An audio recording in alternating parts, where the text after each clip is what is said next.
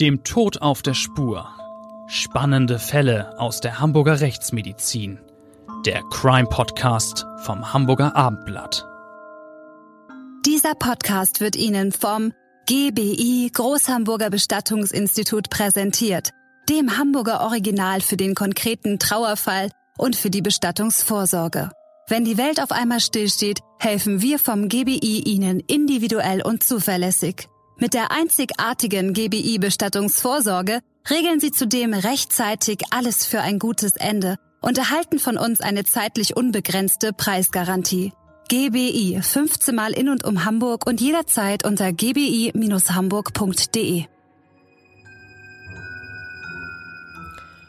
Moin Moin und herzlich willkommen zu unserem Abendblatt Crime Podcast, dem Tod auf der Spur. Ich bin Bettina Mittelacher, Gerichtsreporterin beim Hamburger Abendblatt. Und natürlich ist wie immer Rechtsmediziner Klaus Püschel hier der beste Experte, den man sich vorstellen kann. Ja, der Hamburger Seniorprofessor für Rechtsmedizin. Hallo. Unser heutiger Podcast umspannt eine Zeit von mehr als einem Vierteljahrhundert. Wir wollen über einen Mann reden, der schon eine lebenslange Freiheitsstrafe wegen Mordes verbüßt hat und 25 Jahre später erneut schwere Verbrechen begangen hat. Und wir sprechen über eine Zeit, als rivalisierende Banden den Kiez unsicher machten und ihre Verteilungskämpfe mit äußerster Brutalität führten.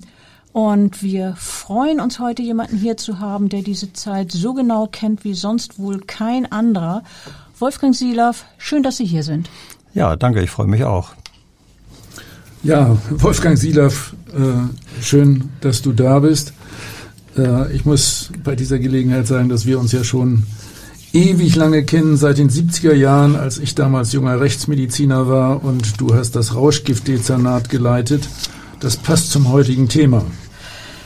Ja, genau, das sehe ich genauso. Herr Silav, Sie waren von 1989 bis 1997 Leiter des Landeskriminalamts Hamburg, danach stellvertretender Polizeipräsident. Das waren jeweils sehr verantwortungsvolle Posten natürlich, aber eines der wohl vordersten Jahre war das Jahr 1994. Da gab es auf dem Kiez Schießereien, auch auf der Straße, in Kneipen und in Clubs. Es gab Schwerverletzte und Todesopfer. Man kann sagen, es herrschte auf St. Pauli so etwas wie Krieg, oder? Ja, das kann man wohl so sagen. Wir wurden da mit einer neuen Gewalt äh, konfrontiert, die wir bis dahin gar nicht kannten. Es handelte sich ausnahmslos äh, um Kriminelle, die sich da gegenseitig meuchelten, muss ich schon beinahe sagen. Und äh, für uns war erstmal wichtig herauszufinden, mit wem haben wir es hier eigentlich zu tun worum geht es eigentlich? Äh, aber da die Gegner, das waren ja sowohl Albaner aus dem Kosovo als auch aus dem eigentlichen Albanien, wie Tirane-Albaner, wie wir gesagt haben, die sich da gegenseitig äh, umbrachten. Das ging um Einfluss äh, im kriminellen Milieu. Aber es war eine große Herausforderung natürlich für die Polizei. Dort musste natürlich unabdingbar gehandelt werden. Besonders schlimm war der Herbst des Jahres 1994, in dem ein Krieg von rivalisierenden Albanerbanden ihren Höhepunkt erreicht hat. Sie haben es eben schon angedeutet. Wie kam es überhaupt dazu, dass diese Leute nach Hamburg kamen und einen solchen Einfluss gewonnen haben?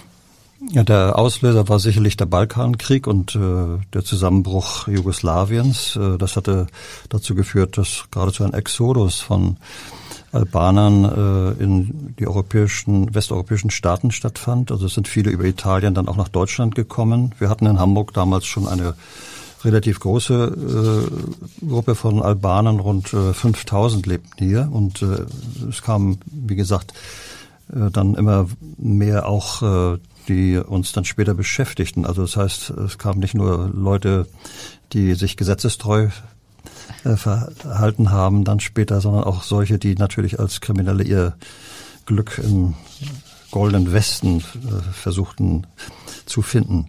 Was, was war dann so die Hauptinteressen äh, dieser Zuwandern, die, die illegal äh, sich äh, was verdienen wollten? Mhm. In welchen mhm. Bereichen haben die sich überwiegend getummelt? Ja, die haben sich äh, getummelt zunächst im Bereich äh, Einbruch und Taschendiebstahl. Ta äh, dann äh, haben sie auch im Hehlereisektor äh, natürlich, das lag ja dann auch auf der Hand, äh, versucht Einfluss zu gewinnen. Aber was auch äh, dann folgte, war dann Beteiligung im illegalen Glücksspiel und vor allen Dingen im Rauschgiftgeschäft wurden sie dann sehr, sehr schnell auch aktiv. Also hier im Rauschgifthandel, dazu sei gesagt, dass wir hauptsächlich von Kokain hier reden und äh, Kokain kommt und kam damals äh, über Italien und auch über die iberische Halbinsel hier zu uns, losgelöst von äh, Ladungen, die auch äh, in Schiffen waren. Aber das war auch ein Weg, der auch dann von äh, albanischen Kriminellen sowohl in Italien als dann auch in Deutschland äh, maßgeblich bestimmt war. Ja, also Kokainhandel ist klar, da spielt eine Menge Geld eine Rolle und man kann sagen, jeder wollte am meisten von dem lukrativen Kuchen abhaben. Diese rivalisierenden Tätergruppen waren vorwiegend Kosovo und Tirane-Albaner, so mhm. hieß es jedenfalls damals in der Zeitschrift Der Kriminalist. Ja, das ist völlig richtig. Wir haben dann auch so einen harten Kern ausgemacht, der aus diesen beiden äh, Gruppen da stammte, nämlich ungefähr 250 Personen. Äh, die Konsequenz für uns war natürlich, äh, dem kriminellen Treiben Einhalt zu gebieten. Und daraufhin wurde eine Ermittlungsgruppe eingerichtet, die auch länderübergreifend tätig war. Damit will ich sagen, dass diese Kriminellen, die hauptsächlich im Bereich Eigentumskriminalität äh, tätig waren, zunehmend eben, wie gesagt, auch im Rauschgifthandel, dass sie auch in Norddeutschland ihr Unwesen trieben. Das beschränkte sich nicht nur auf Hamburg. Deswegen äh, reden wir auch von einer länderübergreifenden Ermittlungsgruppe, wo auch äh, Kriminalbeamte aus den umliegenden Ländern involviert waren in, den, in die Ermittlungen. Und äh, es kam zunehmend äh, zu Auseinandersetzungen zwischen diesen Gruppen. Es gab äh, Gewalt zunehmend und äh, Schießereien auf offener Straße. Das, das hat sich doch äh, ziemlich heftig entwickelt damals. Ja, das äh, lag daran, dass äh, es hier um Rivalitäten ging, obwohl man jetzt der gleichen Ethnie angehörte, mhm. äh, hatte das aber nicht etwa dazu geführt, dass man da was weiß ich, friedlich miteinander lebte, weil beide Gruppen, die sich dann herauskristallisierten, waren bestrebt, mit allen zur Verfügung stehenden Mitteln und hier sogar mit äh, dem Töten äh, der äh, Rivalen und der Konkurrenten Einfluss zu gewinnen im kriminellen Geschäft mit Drogen hauptsächlich.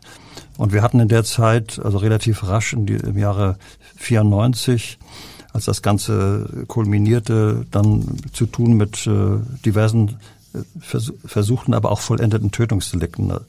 Letztendlich am Schluss war es so, dass äh, dieser Gruppe zugerechnet werden konnten vier vollendete Tötungsdelikte und sechs versuchte. Das ist eine riesige Menge und wir reden ja über eine Zeitspanne von nur wenigen Monaten. Mhm. Ähm, bevor wir uns diesen Taten im Einzelnen widmen, die Rechtsmedizin dürfte ja in dieser Zeit auch verstärkt mit diesen Morden und versuchten Morden befasst gewesen sein, oder Klaus? Ja, wir hatten äh, damals als Rechtsmediziner äh, ganz gut zu tun und tatsächlich auch äh, besonders viele Schussverletzungen. Äh, zum Teil ging es auch um scharfe Gewalt, aber Schussverletzungen spielten da eine große Rolle bei, bei Toten, also im Zusammenhang mit Sektionen, aber auch bei äh, verletzten äh, Opfern. Soweit ich mich noch erinnere, waren es damals äh, mehrere rivalisierende Banden, drei, zwei im engeren Sinne, die sich wegen der Anteile da im Drogenhandel äh, sehr feindlich gegenüberstanden. Und äh, wir hatten eindeutig äh, vermehrt äh, zu tun. Das äh, weiß ich noch ganz genau. Ähm, Im Krimi heißt es ja immer, wir reden ja über Tote, wir reden aber auch über überlebende Opfer von Gewalttaten. Und im Krimi heißt es immer, äh, dass Schusswunden, wenn die Opfer im Krankenhaus landen, von den Kliniken gemeldet werden müssen. Das heißt, ihr bekommt auch dann diese Opfer zur Untersuchung. Ja, da gibt's äh, mehrere Wege. In äh, Hamburg ist das tatsächlich gut organisiert. Der eine Weg kommt direkt von der Klinik. Aber wenn es irgendwo tatsächlich Auseinandersetzungen äh, gibt mit Waffen, mit Schuss, äh, dann bekommt die Polizei das natürlich auch mit und wir bekommen dann von der Polizei andererseits auch den äh, Auftrag, die verletzten Personen im Krankenhaus zu untersuchen und der Polizei natürlich Informationen äh, zu bringen, in welcher Art und Weise die da verletzt sind, äh, wo die Schüsse getroffen haben und vielleicht auch Informationen beizusteuern, wann die dann wieder vernehmungsfähig sind und äh, wie es mit den Überlebenschancen ist. Also äh, es gibt da verschiedene äh, Wege. Im äh, Hinblick auf äh, Schussverletzungen äh, gibt es da tatsächlich ähm, auf Seiten der, der Krankenhäuser hier in, in äh, Hamburg äh, eingefahrene äh, Meldewege. Waren denn das beispielsweise auch Schüsse ins Bein, die man als sehr deutliche Warnung verstehen kann? War das auch dabei? Ja, ne? Ähm, also da äh, gab es äh, einerseits ungerichtete Schüsse, aber in Einzelfällen tatsächlich auch solche Situationen, äh, Schuss ins Knie oder Schuss ins Bein als Warnung. Übrigens, um das nochmal allgemein zu sagen, äh, im Krankenhaus versuchen wir natürlich auch beizutragen äh, bezüglich der Spurensicherung äh, an den verletzten Personen. Da geht es dann einerseits unter Umständen um Schmauchspuren, es äh, geht aber ähm, auch um Blutspuren. Und äh, das Thema Spurensicherung wird von den Klinikern natürlich hinangestellt und wir versuchen das dann zu heilen, zu reparieren, soweit das ähm, noch möglich ist, wenn die Erste-Hilfemaßnahmen und die ersten Operationen schon stattgefunden haben. Aber wenn das rivalisierende Banden waren, dann könnte man ja auch annehmen, dass die Opfer nicht unbedingt erpicht drauf waren, dass Krankenhäuser und damit dann auch die Polizei eingeschaltet wird. Das heißt, vielleicht hat jemand versucht, solche Verletzungen ohne professionelle Hilfe zu versorgen. Warum ist das so gefährlich? Kommt es zu Entzündungen oder was, was passiert da mit dem Körper?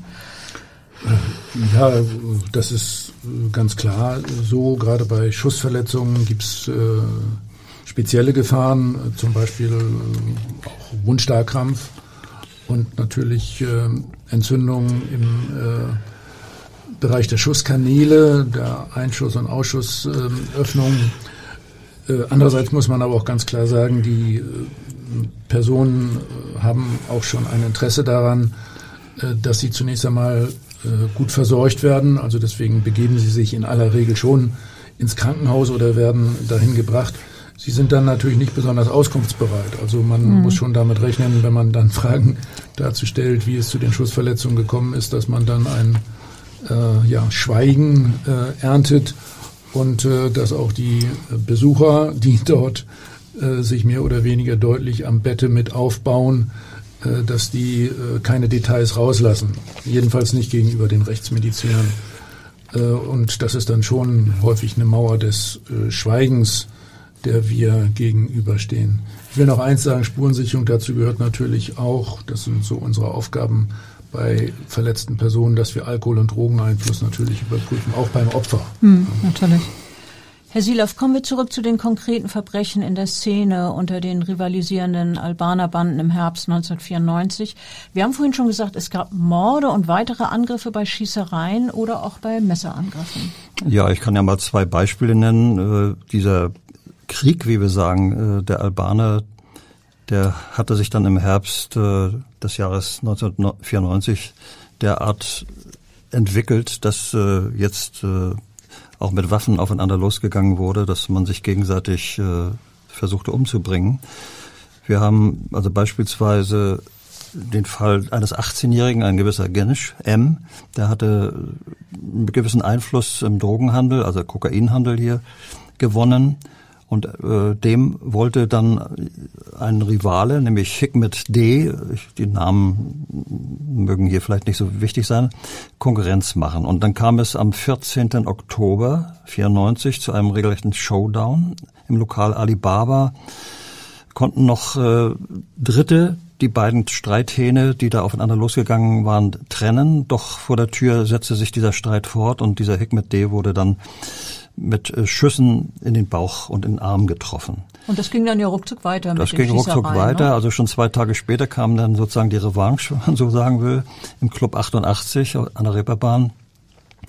Da ist dann äh, ein bis dahin Unbeteiligter, Alfred D., äh, erschienen und eröffnete in der Diskothek das Feuer auf einen Astrid E., einen Freund von dem Hikmet, der zwei Tage vorher ja involviert war.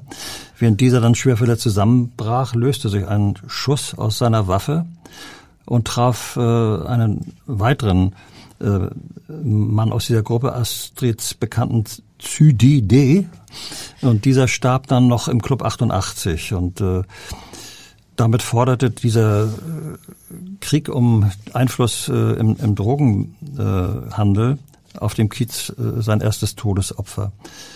Es ist dann noch ein weiterer Mann, äh, ein unbeteiligter Gast bei diesen Auseinandersetzungen von einer Kugel getroffen worden. Er wurde im Hals getroffen, hat aber dann glücklicherweise überlebt. Aber sowas stelle ich mir auch für die Ermittlungsbehörden besonders schlimm vor, wenn Unbeteiligte da, man geht mhm. ganz friedlich in eine Kneipe und, und wird plötzlich von der Kugel getroffen, ist also mittendrin im, im Dixon. Ja, das ist eben aber auch ein Indiz dafür, wie gewalttätig die äh, Leute waren damals. Die haben überhaupt keine Rücksicht genommen auf irgendwelche unbeteiligte Dritte, mhm. sondern sie haben sich nur aufeinander fixiert und äh, alles andere schien ihnen völlig egal zu sein. Kollateralschäden, ja. Ja, so kann man das auch ausdrücken, ja. Also eine neue Qualität der Gewalt. Nach diesen beiden äh, Auseinandersetzungen, die Sie eben gerade geschildert haben, gab es äh, eine Messerstecherei, die zwei weitere Verletzte forderten. Darunter wiederum ein unbeteiligter Deutscher, der zufällig am Tresen saß. Ja, drei, drei Wochen später kam es zwischen unterschiedlichen Konkurrenten erneut zu einer Schießerei diesmal äh, in der Simon von Utrecht Straße und diese Schießerei war offenbar als Racheakt gedacht zu der Auseinandersetzung im Club 88. Zwei Männer schossen auf zwei weitere, glücklicherweise äh, ohne lebensgefährliche Verletzte, aber es gab auch noch unter den Albanern zwei weitere Mordopfer. Also da hm. ging es richtig, richtig ja, ja. zur Sache. Das war für uns äh, in den Ermittlungen ohnehin sehr, sehr kompliziert am Anfang überhaupt äh, zu differenzieren, wer ist eigentlich äh, wo oder wer gehört zu welcher Gruppe. Und äh, letztendlich sind aber alle diese Auseinandersetzungen, über die wir bisher geredet haben, nichts anderes als immer Angriff auf die eine Gruppe und dann die Reaktion dieser Gruppe. Das heißt also, es war immer eine Auseinandersetzung zwischen zwei rivalisierenden albanischen Gruppen oder wie wir sagen, äh, von Kosovo-Albanern oder Kosovaren, die die eine Gruppe bildeten und eben äh, sogenannten Tirana-Albanern. Der, der Höhepunkt äh, war dann natürlich äh, der 12. Dezember 1994. Ja, und diesmal traf die gewalttätige, blutige Fehde einen vollkommen äh, Unbeteiligten, erneut muss man sagen, einen vollkommen Unbeteiligten, der in eine Schießerei geriet. Es war der Hamburger Kaufmann Bernd H., der dann tragischerweise getötet wurde. Ja, das war also eine äh, ganz, ganz äh, tragische Entwicklung, die sich da abgespielt hat. Begonnen hatte das Ganze äh, bei einer Schießerei im McDonalds am Altonaer Bahnhof. Da war der Hikmet D., den ich vorhin schon nannte, mit äh, drei Begleitern äh, anwesend und äh, er hat dann das Lokal betraten und ohne Vorwarnung auf seinen Konkurrenten Genk oder Gensch wahrscheinlich ausgesprochen, geschossen, der am, am an einem Tisch saß. Das war also im Grunde genommen für uns so etwas wie eine Hinrichtung oder eine versuchte Hinrichtung, denn wie durch ein Wunder hat er überlebt. Und das lag auch an der Munition. Revolverschrot. Wow.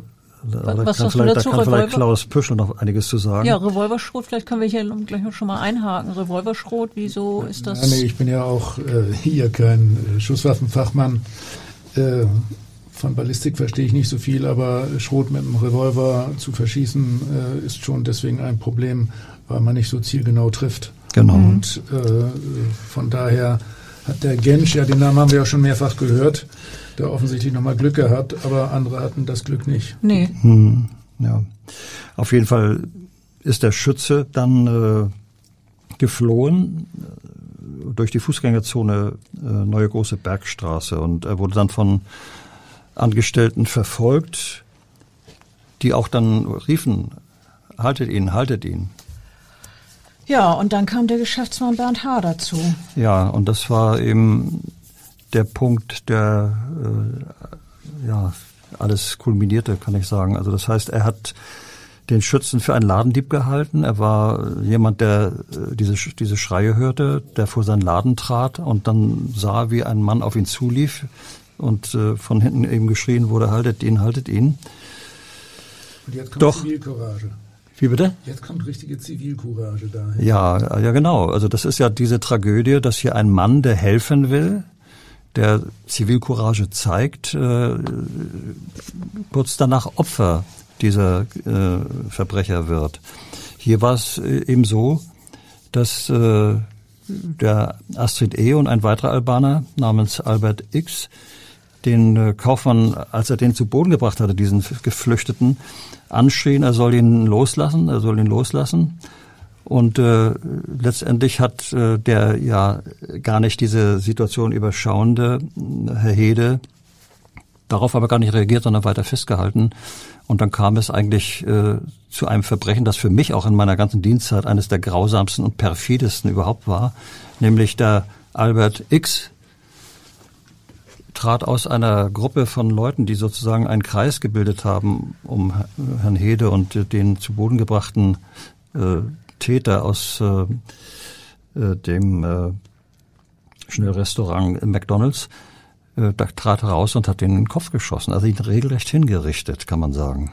Ja, total kaltblütig. Ja. Äh, eine furchtbare Tat und ein Opfer, das da zwischen die Fronten geraten ist.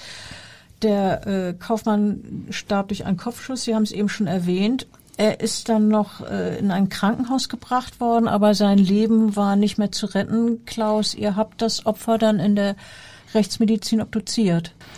Ja, man äh, kann sagen, dass das eine ja, im Prinzipiell, prinzipiell von vornherein äh, tödliche Schussverletzung war, äh, obwohl äh, die noch einige Zeit überlebt wurde.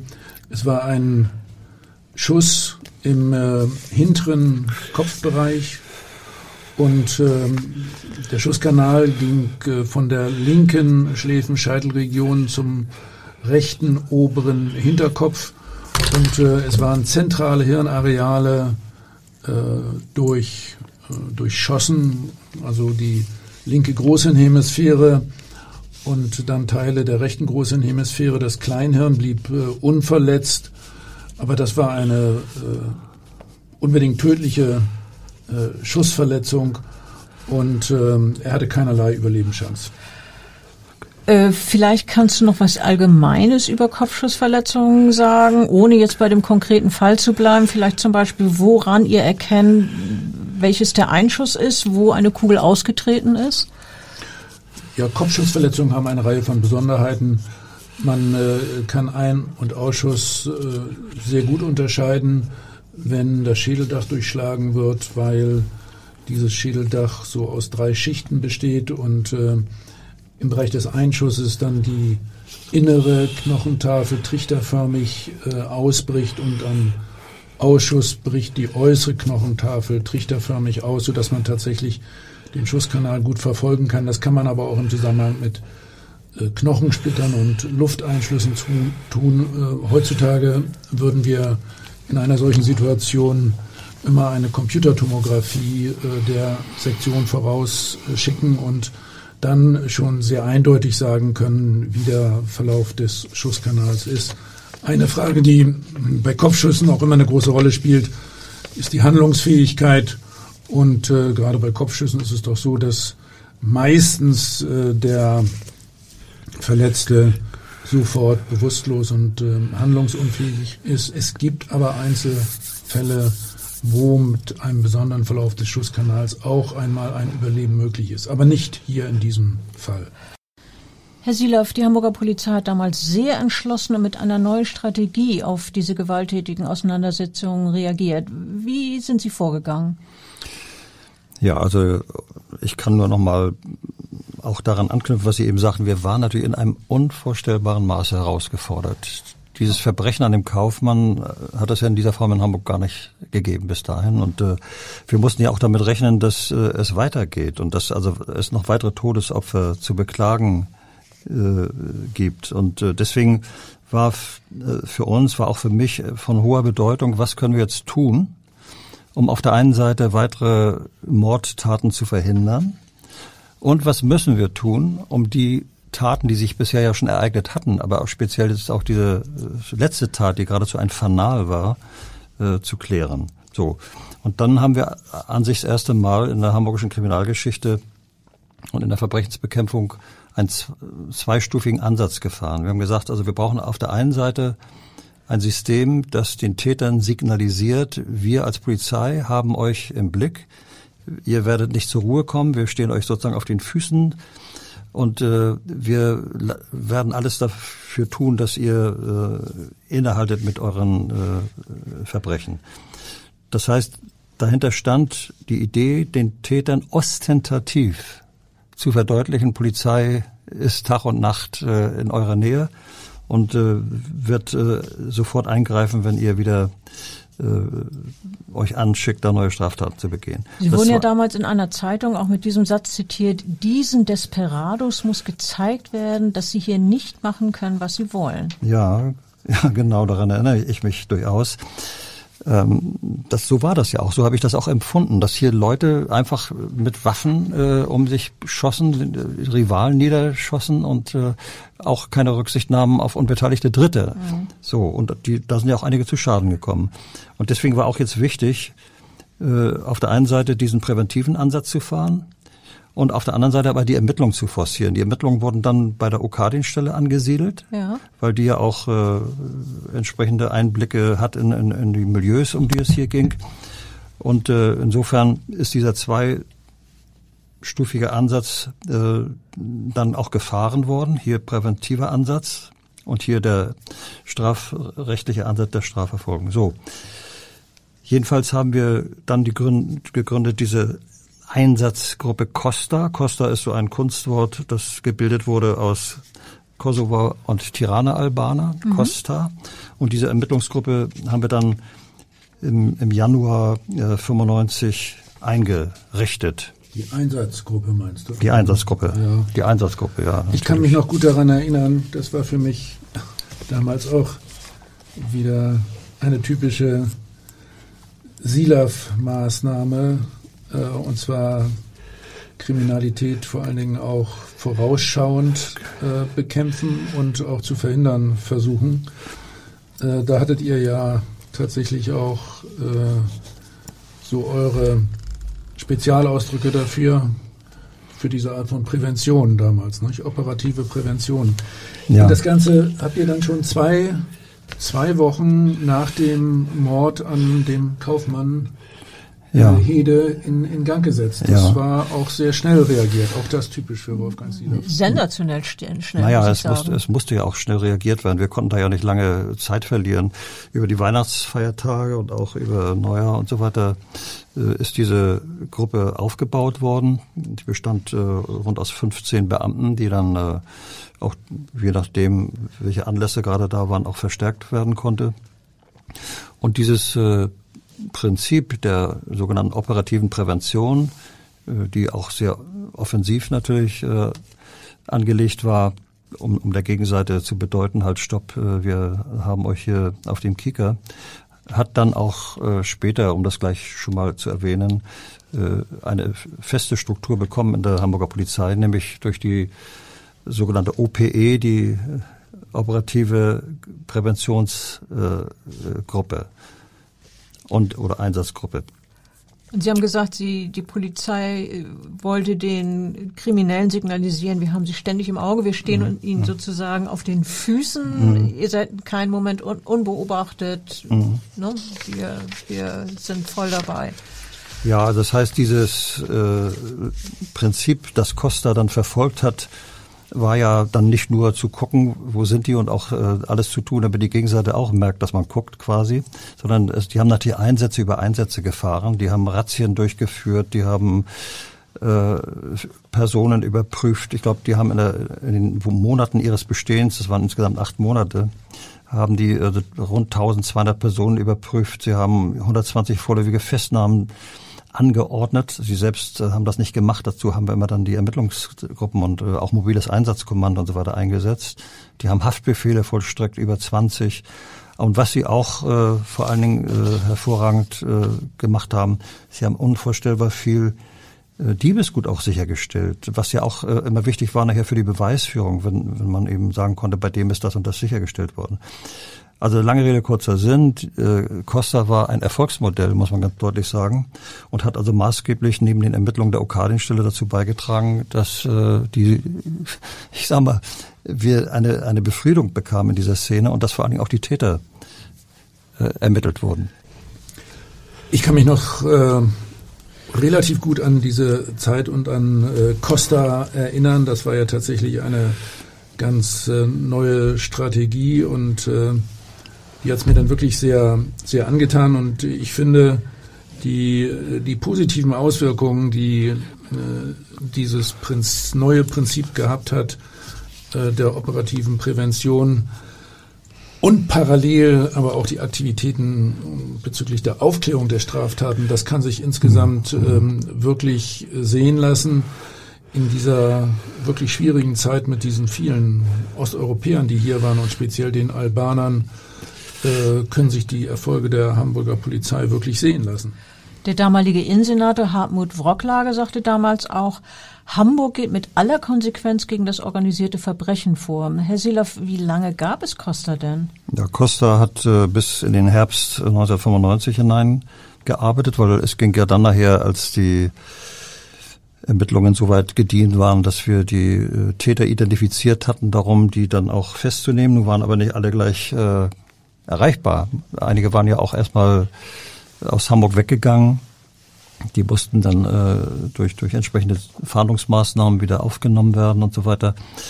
Aber man kann sagen, dieses äh, System Costa hat insofern auch Furore gemacht, als dass äh, auch viele andere Polizeien sehr aufmerksam geschaut haben, was machen die denn da eigentlich und wäre das nicht auch etwas für uns? Und letztendlich war es für uns nachher auch gar keine Frage, ich erwähnte das vorhin schon kurz, diese Einheit zum festen Bestandteil äh, des, der Polizei Hamburg zu machen. Operative Präventionseinheiten nannte die sich dann und nennt sie sich bis heute. Der größte Erfolg war natürlich äh, die Aufklärung des Mordes an dem Geschäftsmann Bernd H. oder Bernd Hede. Wir haben es vorhin schon kurz erwähnt. Vor Gericht kam schließlich der damals 25 Jahre alte Albaner Albert X. Ja, der ist dann wegen äh, Mordes angeklagt worden. Äh, außerdem mussten sich noch drei weitere äh, Albaner vor dem Gericht verantworten, unter anderem eben diese Astrid E. Und äh, äh, im Grunde war es so, dass äh, dann der Albert X auch versuchte, mit allen Mitteln äh, seine Identität äh, quasi ähm, ja, in Frage zu stellen, möchte ich beinahe schon sagen, weil er sagte, ich bin gar nicht der Albert äh, X, ich bin der sowieso. Und das war nämlich sein Bruder, der einige Jahre jünger war. Er wollte damit erreichen, dass er noch unter Jugendstraf Recht fällt, was ihm aber dann nicht gelungen ist. Genau, der, der äh, wollte äh, sich sozusagen verjüngen auf 20 oder sogar 19, ja, ja, so war genau, das damals, so ne? War das, ist aber genau, damit nicht durchgekommen. Genau, genau. Und er hat dann natürlich auch äh, Ausreden gebracht, die völlig haltlos waren. Er hat dann zwar eingeräumt, äh, dass er den Schuss äh, auf den Kaufmann abgegeben hat, aber das war natürlich ein Unglücksfall, wie er sagte. Ne? Und okay, äh, natürlich hat sich der Schuss versehentlich gelöst, warum er die Waffe in der Hand hatte und so weiter, äh, sei dahingestellt. Aber das Gericht hat das natürlich alles nicht äh, geglaubt und auch nicht akzeptiert. Ja, man hat ihm das nicht abgekauft, nicht? Und es gab ja, glaube ich, auch genug Zeugen äh, und genau. die Rekonstruktion war damals ganz eindeutig. Ja, also er ist mit dieser äh, Geschichte nicht durchgekommen. Ich habe damals zumindest zeitweise den Prozess auch verfolgt und das Urteil gegen Albert X lautete dann im Ergebnis so wie angeklagt auf Mord. Das bedeutete lebenslange Haft. Die Mitangeklagten, Sie haben es vorhin erwähnt, äh, Herr Silav, da waren äh, weitere Angeklagte, die bekamen ebenfalls langjährige Haftstrafen, mhm. unter anderem wegen Drogenhandels und Verstoßes gegen das Waffengesetz. Und bei Albert X, der nach Überzeugung des Gerichts den tödlichen Schuss auf den Geschäftsmann Bernd Hede abgegeben hat, stellte das Gericht außerdem die besondere Schwere der Schuld fest. Und mhm. das bedeutet, dass er mindestens 15 Jahre in Haft bleibt. Vorher darf er gar nicht einen Antrag stellen, dass die Strafe zur Bewährung ausgesetzt wird. Das Gericht attestierte dem 25 Jahre alten Angeklagten Zitat, mangelnde Achtung vor dem menschlichen Leben. Und die Kammer sprach ihn auch noch wegen weiterer Gewalttaten schuldig, unter anderem, weil er einen Schuss auf einen Rivalen abgefeuert und einen weiteren mit einem Messer verletzt hat. ich hoffe und, und äh, erinnere mich auch daran, dass das Gericht äh, damals äh, sehr, sehr deutliche Worte über diesen äh, ja, extremen Mord äh, gesagt hat. Ja, der Vorsitzende Richter hat damals formuliert, wie bei einer Hinrichtung hat der Angeklagte den Geschäftsmann zu Tode gebracht. Wir haben es vorhin gesagt, Albert X hat eine lebenslange Freiheitsstrafe bekommen und besondere Schwere der Schuld. Abgesessen hat er 18 Jahre, wurde dann im April 2013 auf Bewährung freigelassen. Seine Reststrafe wurde im Mai 2018 schließlich erlassen. Ja, ich habe diesen Fall des Albert X dann auch äh, natürlich weiter verfolgt, nicht nur in den Medien, auch haben auch mal die Gespräche darüber im Kollegenkreis gehabt. Und äh, im Grunde genommen, wenn man sieht, wie sein Leben dann nach der Haftentlassung weitergegangen ist, dann ist das ein weiteres Indiz dafür, dass wir hier es zu tun gehabt haben äh, mit dem Prototyp eines Berufsverbrechers. Ja, so kann man das tatsächlich sagen, denn äh, Mai 2018 die äh, Entlassung aus dem Knast und äh, danach ist er sehr schnell wieder aktiv geworden. Mhm. Ähm, er hat wohl geglaubt, dass er äh, weiterhin äh, auf dieser Schiene Kokain-Deals äh, weitermachen kann, dass damit eben das gute Geld zu verdienen ist. Und äh, er hat wohl gedacht, er wäre mit seinen neuen Verbrechen unantastbar, mit seinen äh, Kokaindeals im großen Stil. Aber er wurde schließlich im Frühjahr 2020 gefasst. Also man muss sich das mal auf der Zunge mhm. zergehen lassen, keine zwei Jahre nachdem ihm die Reststrafe entlassen worden ist.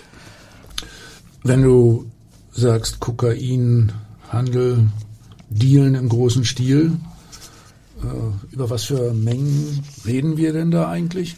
Oh, es ging um mehr als 100 Kilo äh, Kokain und auf die Spur von Albert X und viele andere Kriminelle kam die Polizei, nachdem es Ermittlern der Europäischen Polizeibehörde Europol Anfang 2020 gedrungen, gelungen war, Entschuldigung, ähm, streng geheime Chats des Handy-Kommunikationsnetzwerks EncroChat zu knacken. EncroChat war gewissermaßen, ich nenne es mal die Marke des Vertrauens von Verbrechern.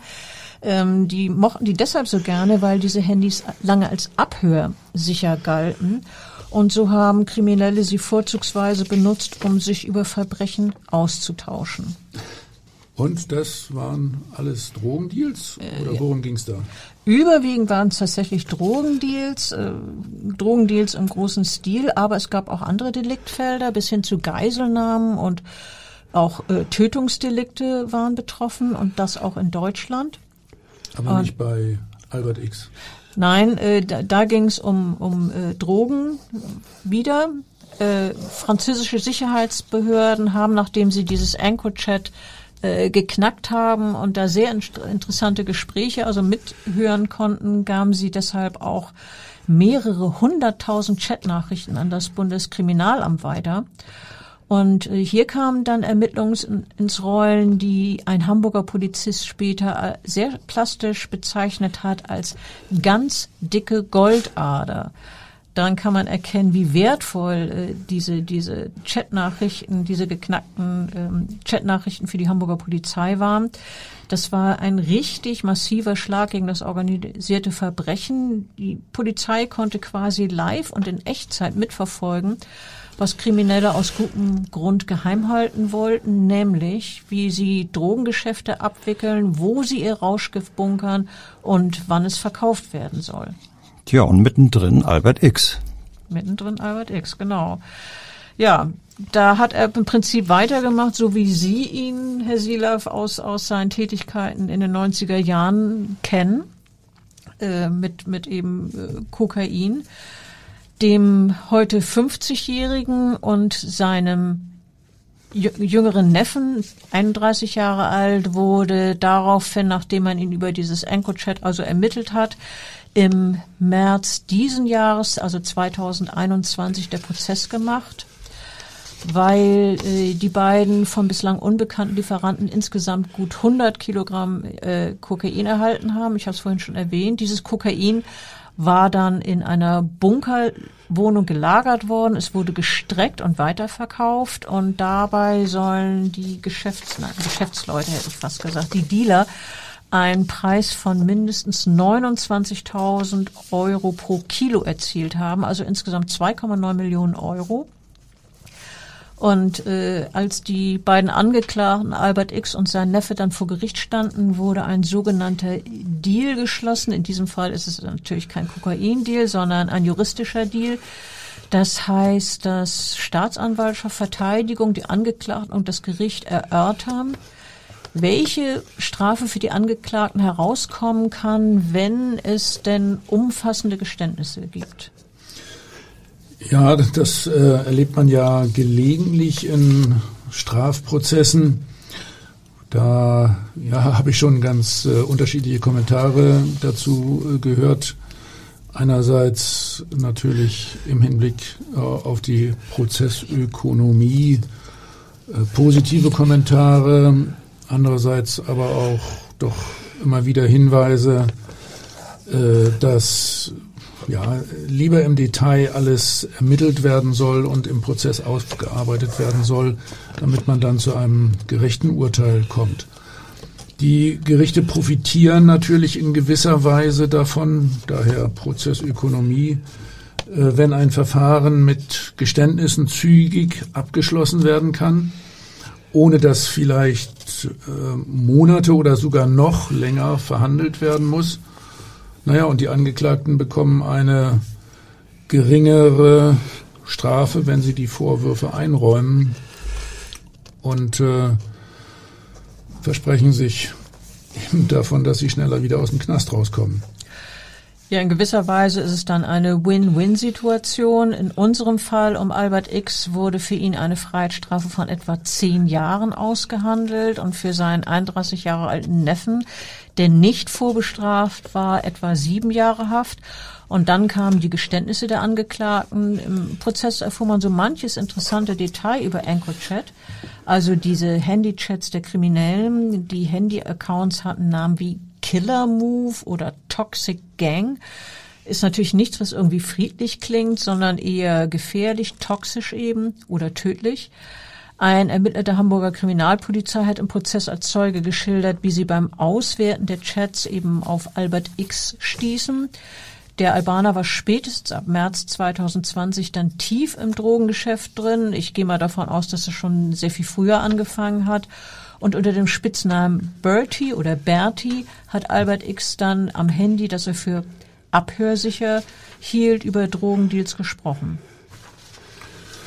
Ja, und äh, äh irgendwie war er doch ganz offensichtlich der, der Chef von das Ganze, oder? Ja, er war derjenige, der bei den Telefonaten Anweisungen gab über die verabredeten Kokaingeschäfte und deren Übergabe. Auch über die Preise für das Kokain tauschten sich die Kriminellen über EncroChat aus. Und äh, so konnten die Ermittler nachverfolgen, dass zwischen Albert X und einem Komplizen ständig eine Art Buchhaltung hin und her geschickt worden sei. So hat es der Ermittler im Prozess geschildert. Äh, die Drogen seien dann in sogenannte Bunkerwohnungen in Lockstedt und Barmbek Süd geliefert worden. Und Aufgabe des Angeklagten Horal C., also des Neffen von Albert X sei es gewesen, die Qualität der gelieferten Drogen zu testen, sie zu strecken und gewinnbringend weiterzuverkaufen. Mindestens über die Güteklasse einer Charge äußerte sich der 31-Jährige in einem Chat hochzufrieden. Er sagte dann, es ist top, top. Klaus, natürlich wissen wir alle, dass der Handel mit Kokain illegal ist und die Droge sehr gefährlich. Wie wirkt sie denn genau auf den Körper? Was macht sie so gesundheitsschädlich oder sogar tödlich? Naja, das ist ja vom äh, Kokain sicherlich äh, unserem Publikum sozusagen bekannt. Kokain ist ein, ein starkes Aufputschmittel, eine, eine Speed-Droge die äh, stammt aus äh, ja, Südamerika, insbesondere in den Anden, in Peru und Bolivien. In Kolumbien werden diese Kuka-Sträucher kultiviert und äh, die gibt's also schon Jahrtausende. Auch die Inkas haben Kokain äh, konsumiert. Ähm, besonders äh, problematisch ist das natürlich vor allen Dingen, seitdem dieses Kokain äh, durch äh, chemische Aufreinigungsprozesse äh, ja, äh, weitergehend äh, zum, zum Konsum verbessert worden ist. Also nicht mehr diese Coca-Blätter äh, gekaut werden. Kokain wird ja vorzugsweise nasal appliziert.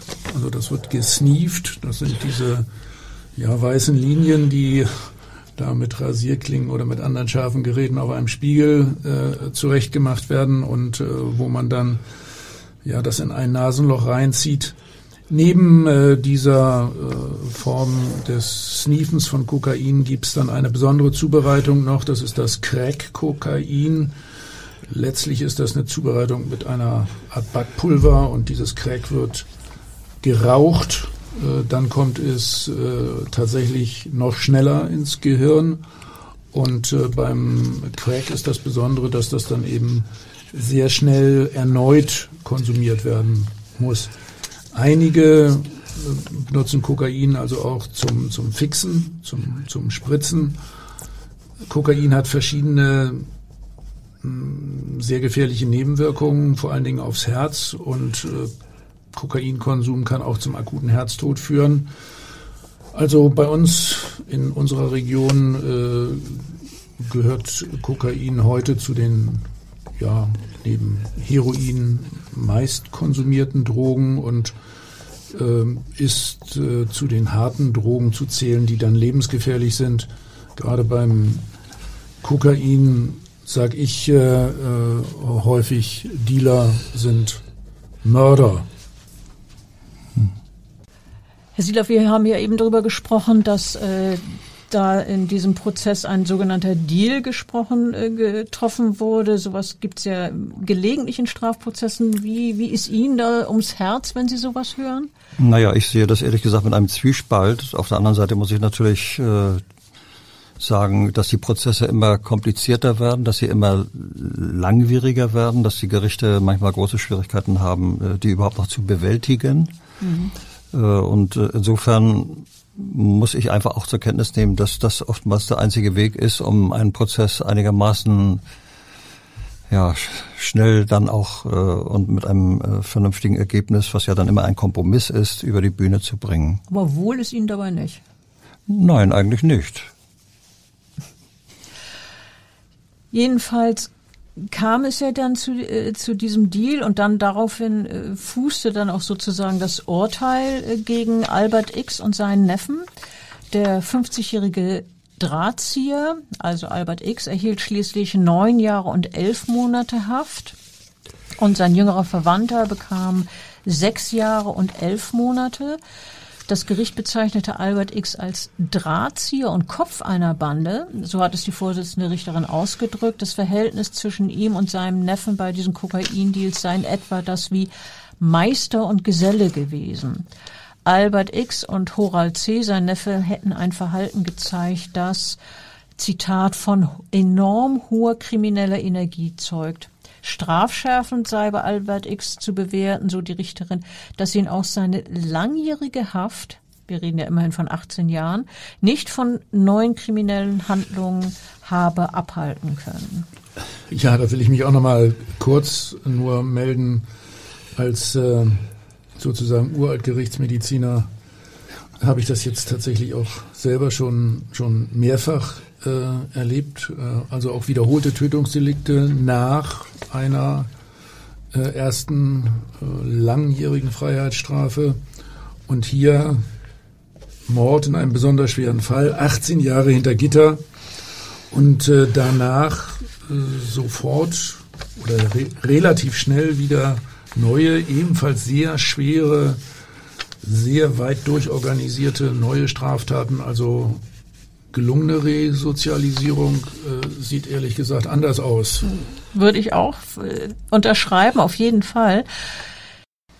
Herr Silav, Sie haben ja unter anderem als früherer LKA-Chef nun jahrzehntelang Erfahrung mit Verbrechern. Bekommt man dann irgendwann ein Gespür dafür, dass man in etwa sagt, diesem traue ich zu, dass er nach einer Verurteilung wirklich ein straffreies Leben führt und einem anderen dann eher nicht? Ja gut, das Gespür entwickelt man schon, aber meine Antwort ist, ich traue es ihm eher nicht zu. Und zwar deswegen, weil wir ja hier über Verbrecher reden und nicht über Kleinkriminelle. Da sieht das dann natürlich wieder alles ganz anders aus. Also die Täter, über die wir hier heute gesprochen haben, sind ja quasi notorische Kriminelle. Und da geht eigentlich, mindestens meine Erfahrung dahin, dass äh, ja dieses Zutrauen, er werde anschließend ein straffreies Leben führen, äh, eher nicht gerechtfertigt ist. Ja, es ist sicherlich eine realistische oder äh, eine, eine, ja, wie soll ich sagen, eine sehr erfahrene Bilanz, die Sie da ziehen, ist natürlich auch nicht gerade ermutigend, aber so ist es ja, so ist es. sicherlich in vielen Fällen. Gott sei Dank nicht in allen. Ja. Ähm, also, wie gesagt, ich habe schon darauf hingewiesen, äh, ich denke, äh, die positive äh, Prognose bei einer solchen Ausgangssituation, wie wir sie hier hatten, Bandenkrieg, Tötungsdelikt, besonders schwerer Fall, die ist hochgradig äh, problematisch. Da gibt es einzelne Beispiele dafür, dass tatsächlich auch mal aus einem Saulus ein Paulus wird, aber die Realität sieht anders aus.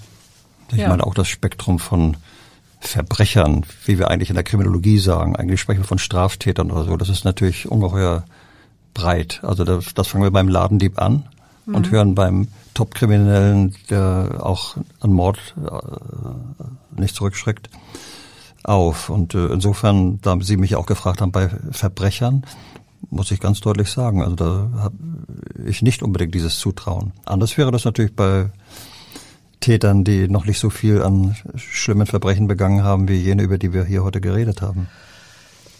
Glücklicherweise gibt es doch ein paar Be äh, Beispiele auch von Verbrechern, die es dann tatsächlich gepackt haben. Ähm, jedenfalls, ich fand, das war heute ein, ein total spannende Unterhaltung hier. Vielen Dank dass Sie da waren, Herr Silav. Äh, Sie haben uns hm. tolle Einblicke gewährt in, in die Polizeiarbeit. Äh, hochinteressant und natürlich auch an dich, äh, Klaus. Wieder vielen Dank. Und ich freue mich aufs nächste Mal.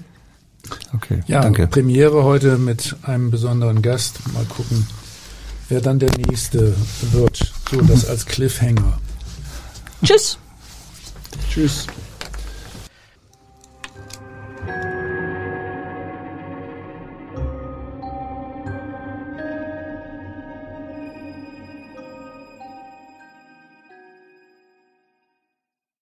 Weitere Podcasts vom Hamburger Abendblatt finden Sie auf abendblatt.de slash podcast.